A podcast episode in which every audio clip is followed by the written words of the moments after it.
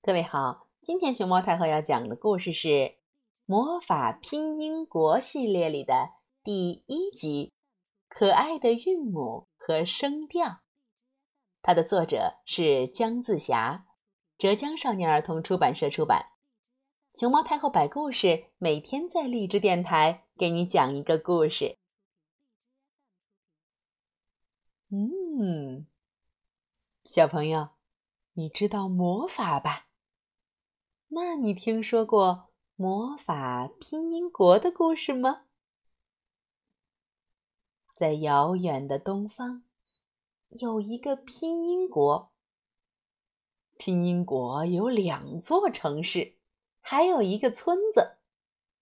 它们分别是韵母市、声母城和声调村。韵母市里。住着六个市民，啊、哦、呃和一、乌、吁。大姐啊，嘴巴很大，她喜欢唱歌，声音可响亮了。哦，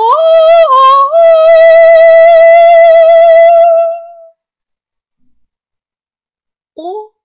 长着圆圆的身体，圆圆的嘴巴。他最喜欢的动物是大公鸡。啊啊啊！嘿嘿，我喜欢大公鸡。呵，呃，很喜欢思考。遇到问题，他总是说：“呃，这个嘛，呃。”呃，让我想想。一有一个放大镜，看见什么都很好奇。咦，那是什么？乌最喜欢火车，老爱嘟着嘴呜呜呜的叫，呜呜，哐叽哐叽哐叽哐叽哐叽哐叽哐叽哐叽。鱼呀！是个漂亮的美人鱼，吐出两个又圆又大的泡泡。嗨，我是小鱼。嘟嘟嘟嘟嘟嘟嘟。池塘里的小鱼听见了，冒出水面说：“咦，它的名字和我的名字很像呢。”韵母诗里经常发生有趣儿的事儿。有一天呀。啊！正在唱歌，一阵风吹来，啊！啊！突然打了个大大的喷嚏。我看了，觉得很好玩，也想学着打喷嚏。可是他打的喷嚏成了“哦”，空中传来一阵笑声。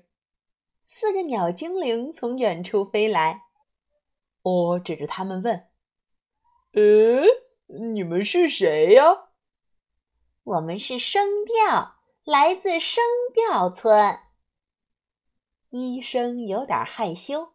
“我是医生，身体平又平。”二声很活泼，二声很聪明，喜欢往上升。丢！三声更活泼，尾巴往上翘，三声本领高。你看它飞的好不好？嘿嘿。说到往下降，啊，四声我最棒。嘟嘟嘟嘟嘟嘟嘟嘟嘟，哼哼。最后一个声调说着，从山坡的顶部滑到了底部。胖乎乎、圆肚子的哦，也跟着四声。咕噜噜噜噜噜噜噜噜，往下滚。四个声调轮流飞到啊的头上，啊发出不同的声音。张大嘴巴说：“啊啊！”这天呀，韵母室里的大姐啊，觉得今天怎么唱歌都唱的不顺的，于是到医院里去看病去了。四个声调小子也跟着他一块儿。医生看了看，张大嘴巴的啊，嗯嗯，这个声音是怎么回事呢？医生自言自语道：“啊，医生，您也不知道是怎么回事儿啊？”阿姐姐吃惊的叫道。医生再仔细看了看，说：“哦哦，没事儿，没事儿，你这就是嗓子有点发炎。”啊，是这么回事儿啊！回家吃点药就好了啊！我这就给你开药去。啊，太好了，那我又能继续啊唱歌了。谢谢医生，您赶紧给我开药吧。原来呀，声调能让声音变低又变高。刚才阿姐姐去检查身体的时候，啊。啊啊啊！那一连串的惊呼，嗯，就是因为有了声调小子在他的头顶上，让他发出了不同的声调呢。于是呀，韵母和声调们开了一场音乐会。呃，自告奋勇站出来，呃，我唱低音，呃呃呃呃。阿姐姐说：“我唱高音，啊啊啊啊！我来唱京剧。”小一说：“一一一一。”乌和鱼说：“我们来跳舞，小舞小鱼一起跳舞，跳呀跳呀，一二一。”音乐会办得成功又热闹。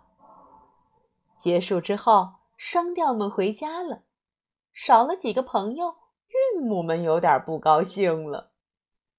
乌躲在大树后头，悠悠地说：“没人和我玩。”阿站到一的旁边问：“嗯，谁是你的好朋友？”阿在一旁拖着腮帮子说。嗯，当然是我。你们俩都是我的好朋友。小一说着，牵起了阿和阿的手。哦，哼，我来和你玩啊，小乌。我走到大树后，把小乌给牵了出来。嘿嘿，笑容又回到了他们的脸上。小伙伴们很快就和好了。有一天，鱼在河边玩，河里飘来几条小纸船。他打开一条纸船，惊奇的发现上面还有字儿呢。你好，欢迎来生母城玩儿。啊，纸船上这么写着：“生母城，生母城在哪里呢？”敬请期待《魔法拼音国》第二集《热闹的声母城》。嘣嘣，日的日记，一月一日，星期一。嗨，你好。嗯，没有经过我的同意，不能偷看我的日记哦，除非。你是小朋友，OK？因为我的日记只允许小朋友看，要告诉他们拼音王国里所有重要的好玩的事情。拼音国住着韵母、声调精灵，还有啊什么？我是谁？你还不知道我是谁呢？嗯哼，很快你就会看到了。啊，这是我的自自我介绍啊，正式的呃自我介绍。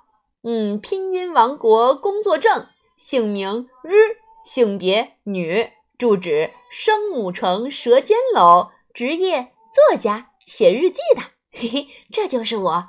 我们在下一本故事里再见啦。